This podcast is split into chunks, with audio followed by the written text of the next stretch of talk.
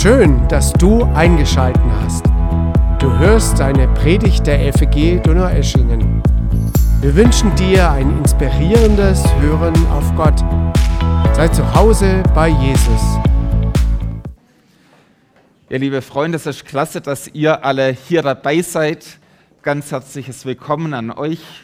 Ein ganz herzliches Willkommen auch an euch, die ihr per Livestream dabei seid.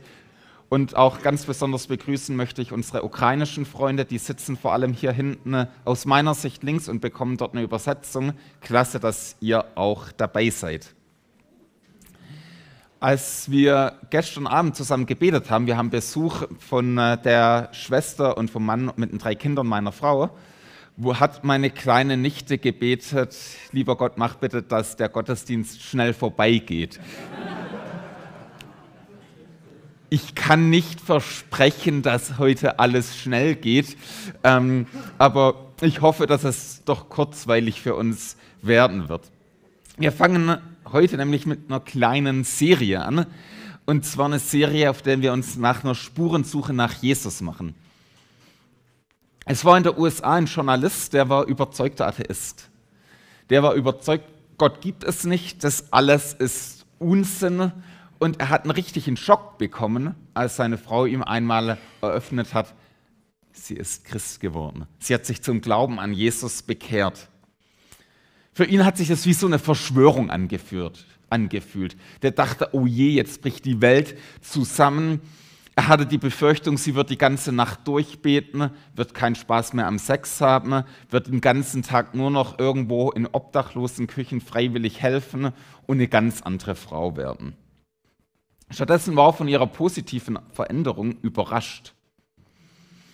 Das hat ihn dazu gebracht, dass er angefangen hat, über Jesus zu recherchieren. Er hat 21 Monate geforscht, recherchiert, Quellen gesucht, um sich mit diesem Jesus auseinanderzusetzen. Das Ergebnis war übrigens ein lesenswertes Buch, Der Fall Jesus, ein Journalist auf der Suche nach Wahrheit und gleichzeitig ist er nach der Zeit selbst Christ geworden, hat Gott selbst erlebt. Und damit gehen wir zu uns nach Donaueschingen und beschäftigen uns hier mit dem Fall Jesus. Das wollen wir jetzt die nächsten Gottesdienste immer wieder machen, wenn ich die Predigt halte. Wir wollen uns eine Spurensuche, ähm, eine Spurensuche starten, um Jesus kennen, besser kennenzulernen. Wir haben ja als Gemeinde den Slogan zu Hause bei Jesus. Das ist unser Motto. Wir wollen bei Jesus zu Hause sein. Wir träumen von einer Kirche, die von Jesus begeistert ist und die eine Begeisterung hat, die andere ansteckt. Wir sind eine Kirche für die Stadt, die offen für alle ist. Wir träumen davon, dass jeder eingeladen ist, Teil von dieser Jesus-Bewegung zu werden und diesen Gott, der verändert, persönlich wahrzunehmen.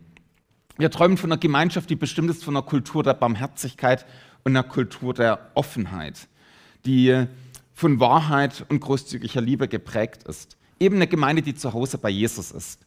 Und deswegen wollen wir schauen, wie ist dieser Jesus wirklich? Wir werden uns auf die Spuren von Jesus heften und schauen, wie hat Jesus gelebt, was hat er gepredigt, wie hat er real Weltgeschichte geschrieben?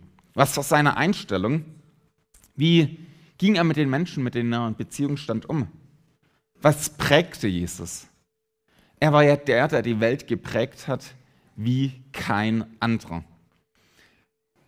Wir werden diese Spurensuche durch das Lukas-Evangelium machen. Lukas, der hat, war einer, der historisch gearbeitet hat. Das war ein Arzt, der mit Paulus viel unterwegs war und der hat wie ein Historiker eine Biografie über Jesus geschrieben.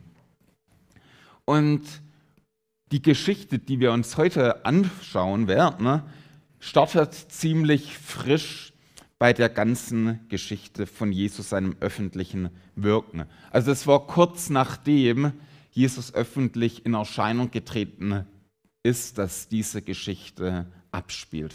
Ich habe eher die Überschrift gegeben, Befreiung, ein Heimspiel für Jesus. Es ist nämlich so, dass Jesus nachdem er etwas woanders unterwegs war, wieder in seine Heimatstadt zurückkam. Der Buschfunk hat mittlerweile sich ähm, etwas rumgesprochen und es war klar, okay, der Jesus, den wir von früher kannten, der predigt jetzt, der wirkt Wunder, der ist ein bisschen bekannt geworden und das hat die Leute natürlich neugierig gemacht. Er kam also dorthin, wo er aufgewachsen ist, wo er zur Schule gegangen ist, wo er mit den Leuten auf dem Pausenhof Fußball gespielt hat. Und es hat sich rumgesprochen, hey, erinnerst du dich noch an Jesus? Der predigt jetzt überall. Die Synagoge war, als er kam, bestimmt ziemlich voll und neugierige Blicke richteten sich auf ihn. Ich denke auch, dass seine Mutter ziemlich stolz rübergeschaut hat und gedacht hat, super klasse. Seine Brüder haben vielleicht etwas gespannt geguckt und gedacht, was sagt er jetzt? Hoffentlich erzählt er keine peinlichen Kindheitsgeschichten. Und alte Schulfreunde waren auch dabei. Und ihr findet diese Geschichte in Lukas 4 und die lesen wir uns jetzt gemeinsam durch. Ähm, Lukas 4, Verse 14 bis 30. Dort heißt es, erfüllt mit der Kraft des Geistes kehrte Jesus nach Galiläa zurück. Bald sprach man in der ganzen Gegend von ihm. Er lehrte in den Synagogen und wurde von allen hoch geachtet. So kam Jesus auch nach Nazareth, wo er aufgewachsen war. Am Sabbat ging er, wie er es gewohnt war, in die Synagoge. Er stand auf, um aus der Schrift vorzulesen. Und man reichte ihm die Buchrolle des Propheten Jesaja. Er rollte sie auf und las die Stelle, an der es heißt: Der Geist des Herrn ruht auf mir, denn der Herr hat mich gesalbt. Er hat mich gesandt mit dem Auftrag, den Armen gute Botschaft zu bringen, den Gefangenen zu verkünden, dass sie frei sein sollen und den Blinden, dass sie sehen werden und den Unterdrückten die Freiheit zu bringen und ein Jahr der Gnade des Herrn aufzurufen. Jesus rollte die Buchrolle zusammen, gab sie den Synagogendiener zurück und setzte sich. Alle in der Synagoge sahen ihn gespannt an. Er begann zu reden. Heute hat sich dieses Schriftwort erfüllt, sagte er zu ihnen. Ihr alle seid Zeugen. Alle waren von ihm beeindruckt und staunten über seine Worte. Sie mussten zugeben, dass das, was er sagte, ihm von Gott geschenkt war. Aber ist das nicht der Sohn Josefs? fragten sie. Da sagte Jesus zu ihnen, ihr werdet mir das Sprichwort vorhalten, Arzt hilft dir selbst, und werdet sagen, wie wir gehört haben, hast du in Kapernaum große Dinge getan. Nun, dann tu sie auch hier in deiner Vaterstadt. Ich sage euch vor Jesus fort, kein Prophet gilt etwas in seiner Vaterstadt. Im Übrigen erinnere ich euch an Folgendes. Es gab in Israel viele Witwen, als es in den Tagen Elias drei Tage und sechs Monate nicht regnete und im ganzen Land eine große Hungersnot herrschte. Und doch wurde Elia zu keiner von ihnen geschickt, sondern zu einer Witwe in Sarepta im Gebiet von Sidon. Und zur Zeit des Propheten Elias gab es viele Aussätzige, aber nicht einer von ihnen wurde geheilt, nur der Syrer Naeman. Als die Synag Leute in der Synagoge das hörten, packte sie alle die Wut. Sie sprangen auf, zerrten Jesus zur Stadt hinaus und führten ihn an einen Abhang des Hügels, auf dem die Stadt erbaut war. Dort wollten sie ihn hinunterstürzen. Stürzen. Jesus aber schritt mitten durch die Menge hindurch und ging fort. Wir springen damit direkt rein nach Nazareth. Also ich habe hier eine Karte für euch, da seht, da seht ihr, wo Nazareth liegt. Das ist hier oben in Israel, das ist in der Region Galiläa gewesen. Nazareth war jetzt keine Weltstadt, also das war jetzt kein Must-Go dorthin, also es war jetzt keines der großen Orte, wo man unbedingt mal hin musste, wenn man mal in Israel damals war. Das war eher in Kuhdorf am Ende der Welt. Es war eine multikulturelle Region Galiläa. 40 Prozent hatten einen Migrationshintergrund dort. Und ähm, Nazareth selber, das war jetzt ein kleines Dorf mit circa 400 Einwohnern. Also man kann sagen, ja, schön, dass es das gibt, aber man kennt es eigentlich nicht. Galiläa eben. Das war ein ziemlich revolutionäres Pflaster dort. Also Josephus schreibt, dass die Leute, die dort gelebt haben, ähm, ziemlich wild waren und zu Aufständen tendiert haben. Die waren sehr freiheitsliebend, könnte man das sagen. Politisch war die Situation seit Jahren angespannt und wenn man von einer Spaltung der Gesellschaft reden würde, das wäre dort untertrieben hoch 10. Also da herrschte manchmal ganz schön ziemlich revolutionäre Stimmung. Das war Nährboden für Zeloten, das waren so Aufstände, Aufständische, die den Aufstand gegen Rom geprobt haben. Und der, die Sehnsucht nach Freiheit dort war riesig. Also die wollten Freiheit haben von den ganzen Römern, die haben die Römer gehasst. Die Römer waren übrigens auch keine ähm, freundliche Demokratievertreter, sondern das waren wirklich waren Killermaschinen, die dort ab, wie sie dort geherrscht haben. Und die haben sich gewünscht, dass ein Messias kommt, also ein von Gott geschickter Retter, der die Römer aus dem Land jagt und endlich mal Frieden schafft. Ein Messias haben sie sich gewünscht, der im Alten Testament vorausgesagt war, der Rettung bringt. Man kann sagen, die Zeit war Messias schwanger. Die Leute haben gedacht, wann kommt er endlich, der von Gott geschickte Retter? Schlimmer kann es doch nicht mehr werden. Rom war die Besatzungsmacht. Der Würgegriff von Rom war ziemlich eng zur damaligen Zeit. Und eine göttliche Intervention, die schien dringend notwendig. Es konnte doch nur eine Frage der Zeit sein, bis Gott eingreift. Das war das Denken damals. Ein zweiter König David, der mit Blut und Eisen ein neues Königreich schmiedet und in Asterix und Obelix-Manier den Römern so richtig den Hintern versohlt und sie aus dem Land jagt. Und jetzt, mitten in dieser Stimmung, kommt Jesus. Mitten in dieser Zeit der Dunkelheit und Sehnsucht nach Hoffnung tritt Jesus auf. Er liest den Text aus dem Propheten Jesaja vor ein Text, der von einem Messias spricht. Man könnte jetzt meinen, okay, klasse Text zur richtigen Zeit. Die Zuhörer haben bestimmt gedacht, super, gleich kommt die Aufforderung auf die Römer fertig los. Dann eine kurze Irritation. Jesus liest nur den ersten Abschnitt von dem Text. Er liest nur den Gnadentext vor. Die Aussagen über Gericht lässt Jesus aus. Bisschen irritiert sind die Leute, aber gut. Ähm, ist vielleicht für sie selbstverständlich gewesen. Ähm, sie wollen jetzt erst mal hören, was Jesus zu sagen hat. Jesus setzt sich so auf einen quasi Lehrstuhl. Also damals war es so, die Leute in der Synagoge, die standen und der, der gepredigt hat, der hat sich hingesetzt. Ich habe gedacht, okay, könnte man ja eigentlich auch mal hier probieren. Ne? Ähm, mal schauen, wie das wirkt. Vielleicht schlaft dann niemand während der Predigt ein, wenn die Predigt mal länger geht. Aber gut, lassen wir das mal lieber. Ähm, ich will ja nicht alles auf einmal verändern, aber vielleicht wäre das ja mal was. Zumindest Jesus sagt dann, heute hat sich diese Schrift erfüllt, ihr seid Zeugen. Und die Frage, die sich die Leute damals gestellt haben, war vermutlich, okay, hat er das jetzt wirklich gesagt? Der hat den Mund ganz schön vollgenommen. Klar, ähm, die Stimmung in der Synagoge ist noch gut. Jesus sagt den Leuten, ich bin der Messias, ich bin die Erfüllung eurer Hoffnung. Noch hören die Leute ihm zu. Sie denken, okay, ja klar, ähm, hm, wir kennen halt den Jesus doch. Das ist doch der von Josef seiner Familie. Wir haben doch auf dem Pausenhof damals gespielt. Wir haben den Unterricht zusammen mitgemacht. Wir haben über die Tora diskutiert. Und damals hat Jesus noch den Elfmeter verschossen. Wir erinnern uns doch ganz schön gut an dich. Und der soll jetzt der Messias sein?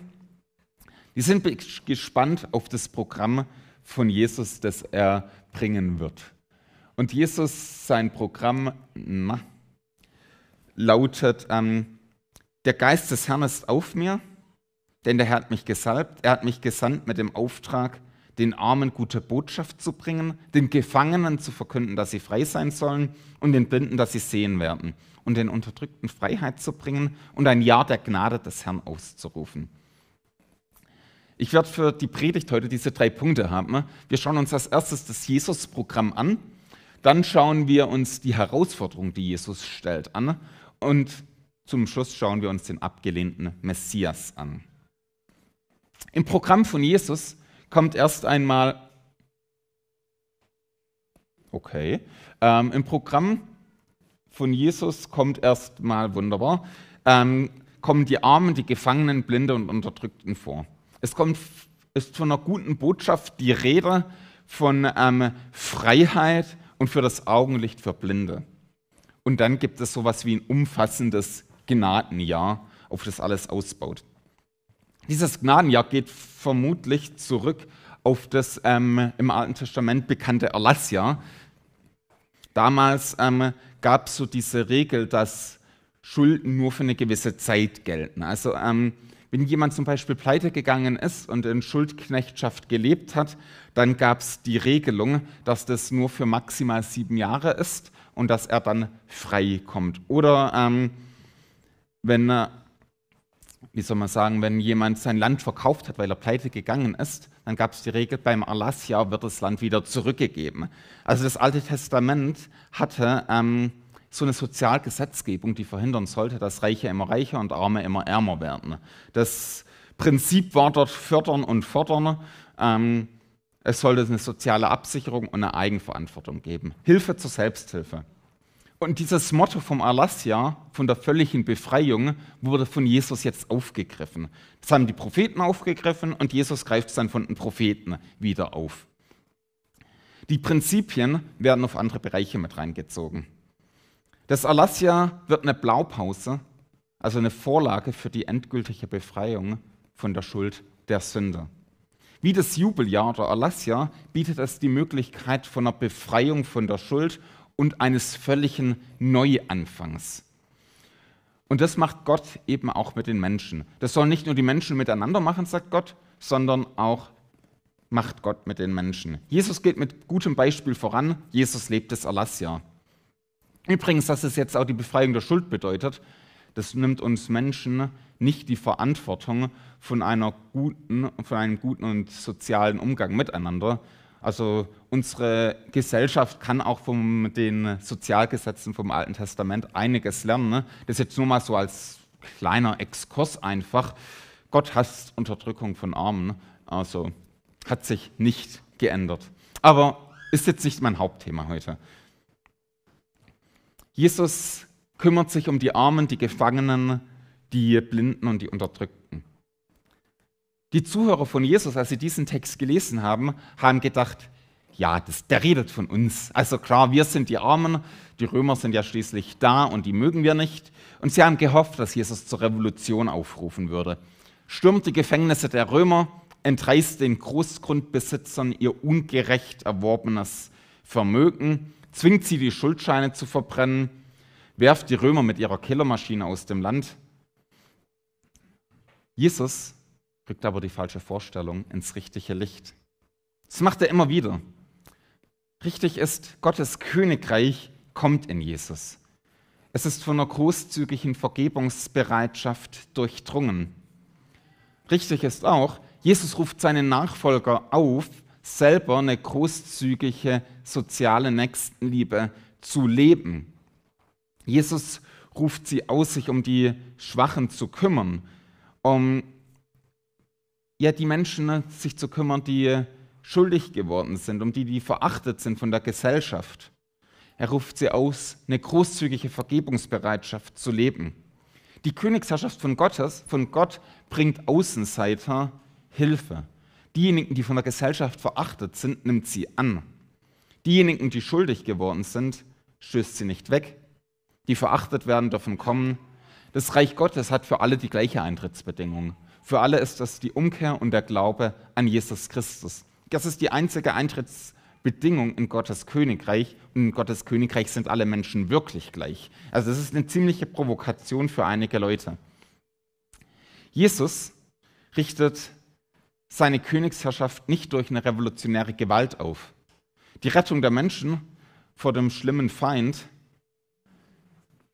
ist die Befreiung von dem Feind der Sünde von den Mächten der Bosheit. Er bietet eine Freiheit und eine ewige Rettung.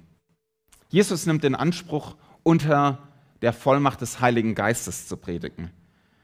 Dass er Armen eine gute Botschaft bringt und Gefangenen Freiheit gibt. Und in dieser Botschaft und in dem Leben von Jesus wird deutlich, diese Armut hat mehrere Dimensionen. Das ist zum einen der, der direkte Sinn, dass Menschen, die ohne viel Besitz leben, oft offener sind als diejenigen, die alles haben. Armut hat aber auch andere Dimensionen. Armut kann sehr wohl auch geistlich übertragen werden. Arm ist in dem Sinn, wer seine Rechte beschränkt ist, diejenigen, die von der Gesellschaft ignoriert und unten gehalten werden oder die einfach von ihrer eigenen Unzulänglichkeit Gott gegenüber Bescheid wissen. Jesus fügt zwei Beispiele für solche Armut an. Beide aus der dunkelsten Geschichte von Israel, als fast das gesamte Volk sich von Gott abgewandt hat. Das war während der Zeit der Propheten Elia und Elisa. Da gab es fast niemand mehr, der an Gott geglaubt hat. Beide Propheten haben aber den Dienst getan. Beide halfen armen Menschen von anderen Völkern. Bei beiden konnte man sehen, wie die Rettung durch Jesus funktioniert. Elia, er ging zu einer Witwe außerhalb von Israel. Die hatte wirklich fast nichts zum Überleben. Sie war arm, sie kannte Gott nicht, sie lebte falsch, sie betete falsche Götter an und für damals in Israel war klar, so wie diese Frau lebt, das ist sündig, das ist falsch und Gott kümmerte sich um sie. Das andere Beispiel, das Jesus anfügt für einen Armen, war Naemann. Das war einer, der hatte Geld. Der war aber geistlich total arm. Der hatte zwar ein fettes Konto, aber er war ein Mörder. Er hielt selber Sklaven und verkaufte Leute in die Sklaverei. Er war ein Feind Israels. Er hatte einen unmoralischen Lebensstil. Er betete Götzen an. Und Jesus sagt zu seinen Zuhörern, schaut euch diese beiden an. Das sind die armen Leute. Genau um solche Leute kümmere ich mich. Um solche, die ihr verachtet. Solche, die für euch Feinde sind. Um solche Leute kümmert sich Gott. So funktioniert mein messianischer Auftrag. So läuft es, wenn den Armen gute Botschaft verkündigt wird. Ich bin für die Menschen da, die wissen, dass sie Sünder sind und Rettung brauchen. Dann die Gefangenen. Jesus nimmt in Anspruch, dass er den Gefangenen Freiheit verkündigt. Sie sollen frei sein. Im Lukas-Evangelium lesen wir davon, dass das Irritationen bei Johannes dem Täufer ausgelöst hat. Johannes der Täufer, der saß im Gefängnis des Herodes. Er wurde von Jesus nicht befreit und er zweifelte dann mittlerweile, ob Jesus der Messias sei. Warum befreit Jesus ihn nicht? Die Herrschaft von Jesus zeigt sich aber hier mal wieder anders. Es geht um eine viel tiefere Befreiung. Jesus befreit Menschen, die durch die Sünde und durch den Teufel gefangen gehalten werden. Er zerbrach dämonische Bindungen bei Menschen, trieb Dämonen in der Kraft des Geistes aus. Er heilte Kranke. Als er mal an einem Sabbat gefragt worden ist, warum er die Person am Sabbat heilt, sagte er, diese Frau wurde 18 Jahre lang vom Satan gebunden, gefesselt und er befreit sie. Jesus macht sie frei. Die Sünder wurden von Jesus angezogen. Also diejenigen, die wussten, was ich tue, ist falsch, die gingen gern zu Jesus. Heute hat man ja manchmal so das Bild, die Leute, die wirklich viel Mist bauen, die fühlen sich von der Kirche eher abgestoßen, weil die Kirche selbstgerecht im Zeigefinger dasteht. Das ist übrigens auch nicht so toll, wenn das Kirchen machen. Zu Jesus kamen die Leute. In Lukas 7 wird berichtet, wie sogar eine Prostituierte zu Jesus kam und Jesus ihr die Vergebung der Sünden zugesprochen hat. Eine andere Frau, die wegen der Krankheit von der Gesellschaft ausgeschlossen und diskriminiert wurde, weil sie als unrein galt, wurde von Jesus durch eine einzige Berührung gesund gemacht.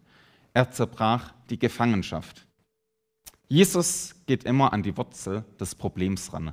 In all diesen Punkten ging Jesus immer direkt an das, an das Grundproblem ran. Seine Landsleute dachten, das große Problem ist Rom. Wenn wir die Römer los sind, dann bricht das Paradies an.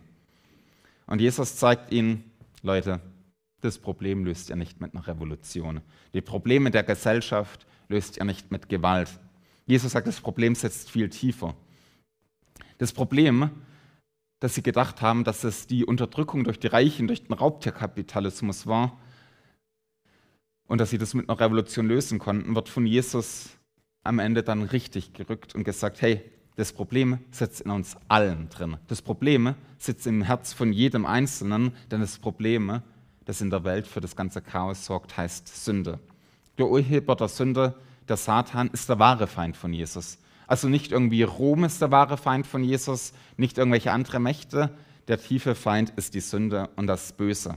Und diesem Problem sagt Jesus in seinem ganzen Dienst den Kampf an.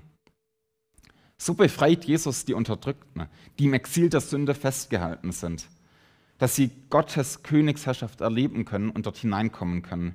Jesus machte Blinde sehend, sowohl im realen, direkten Sinn, indem er Blinde geheilt hat, als auch geistlich Blinde.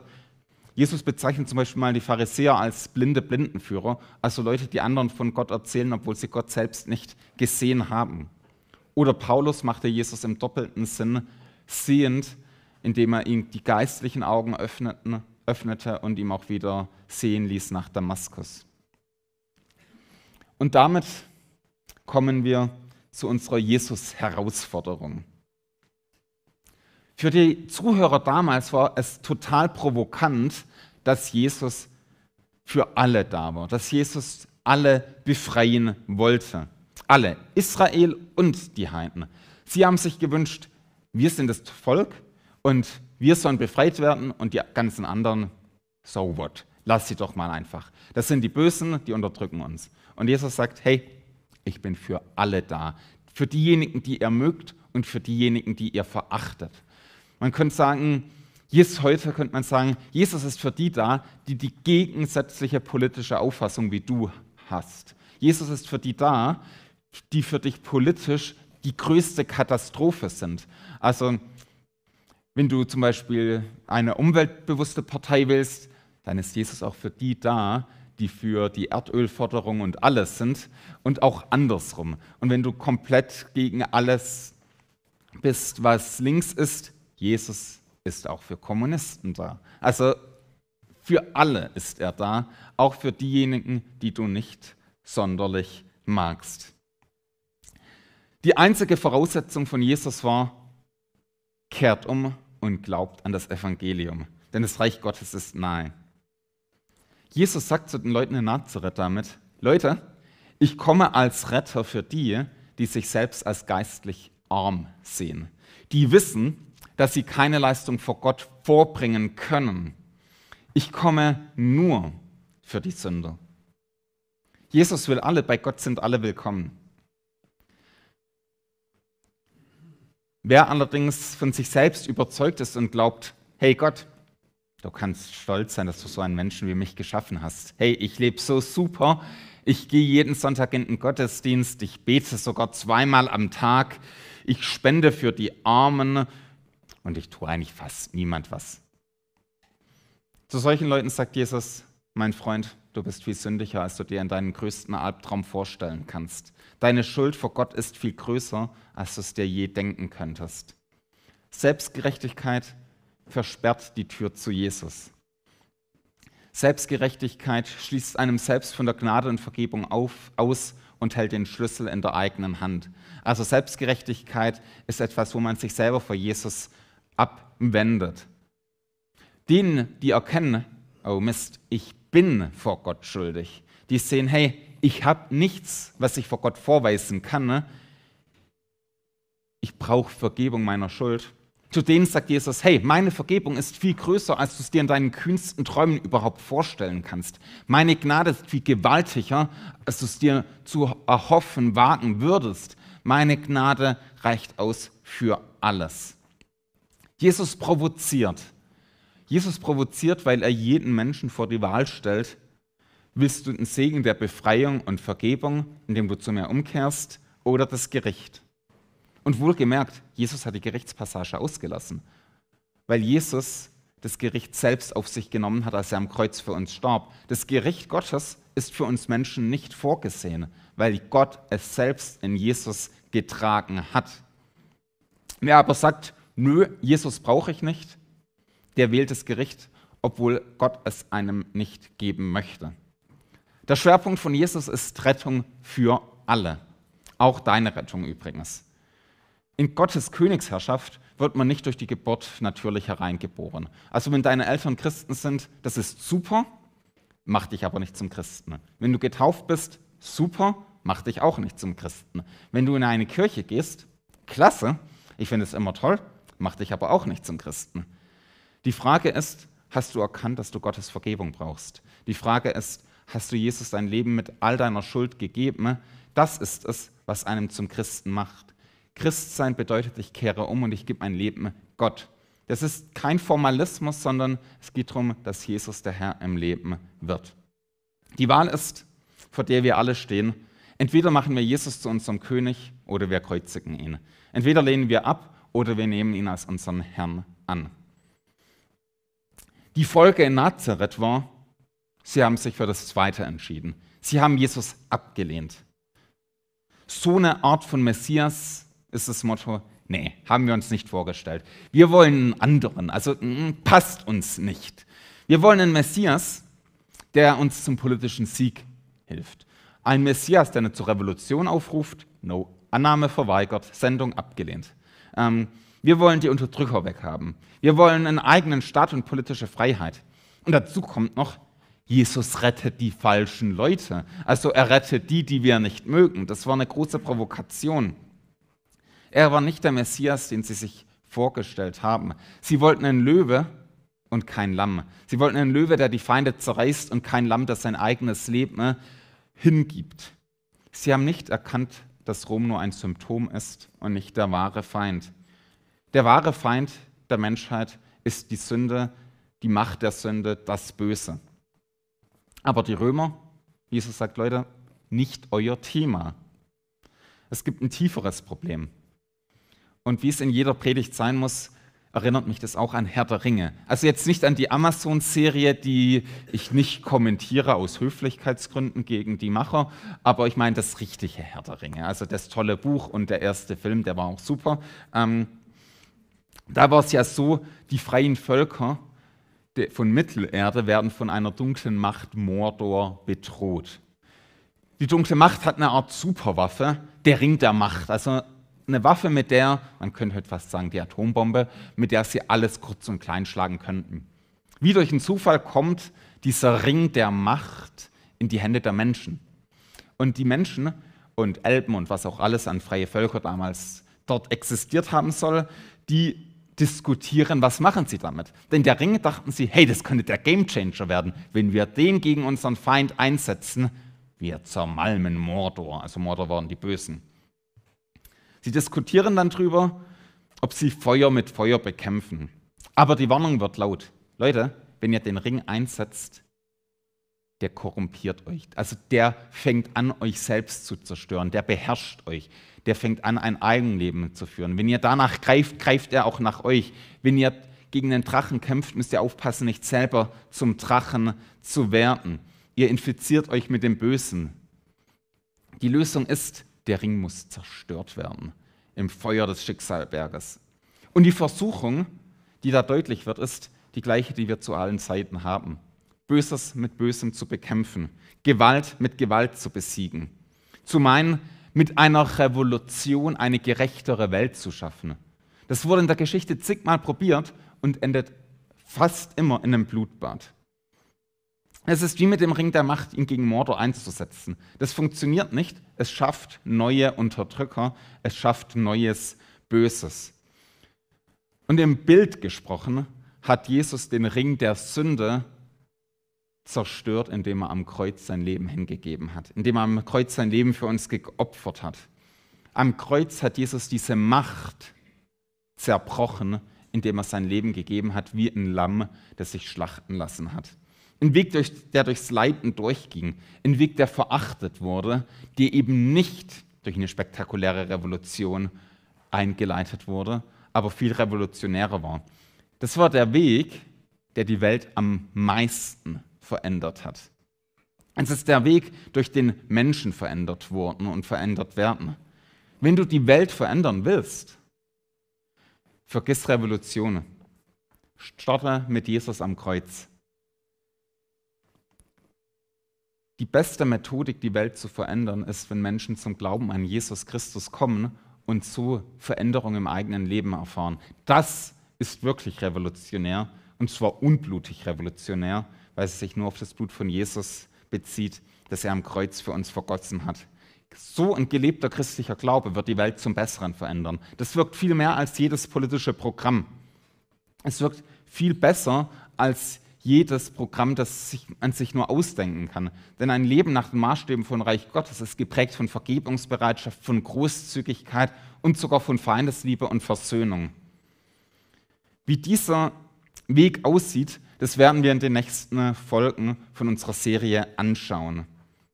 Wir wollen uns anschauen, wie dieser Weg dem Messias nach aussieht, wie er ausgestaltet wird und wie wir ihn leben können. Ich wünsche dir, dass du dich von Jesus begeistern lässt. Ich wünsche dir den Mut, dich auf Jesus ganz einzulassen und andere von diesem großartigen Jesus zu erzählen. Gott möge euch dabei segnen. Amen. Lasst uns noch gemeinsam beten. Ihr seid eingeladen dazu, aufzustehen.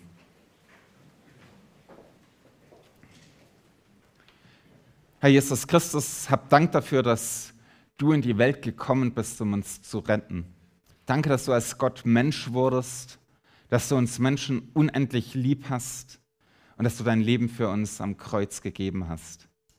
Jesus, steck uns an mit dieser Liebe von dir, steck uns an mit der Begeisterung für dich und präg du unsere Gesellschaft mit deiner Liebe und mit deiner Vergebungsbereitschaft. Lass uns solche Menschen des Friedens werden, die für dich leben und ihr Leben dir ganz hingeben. Amen.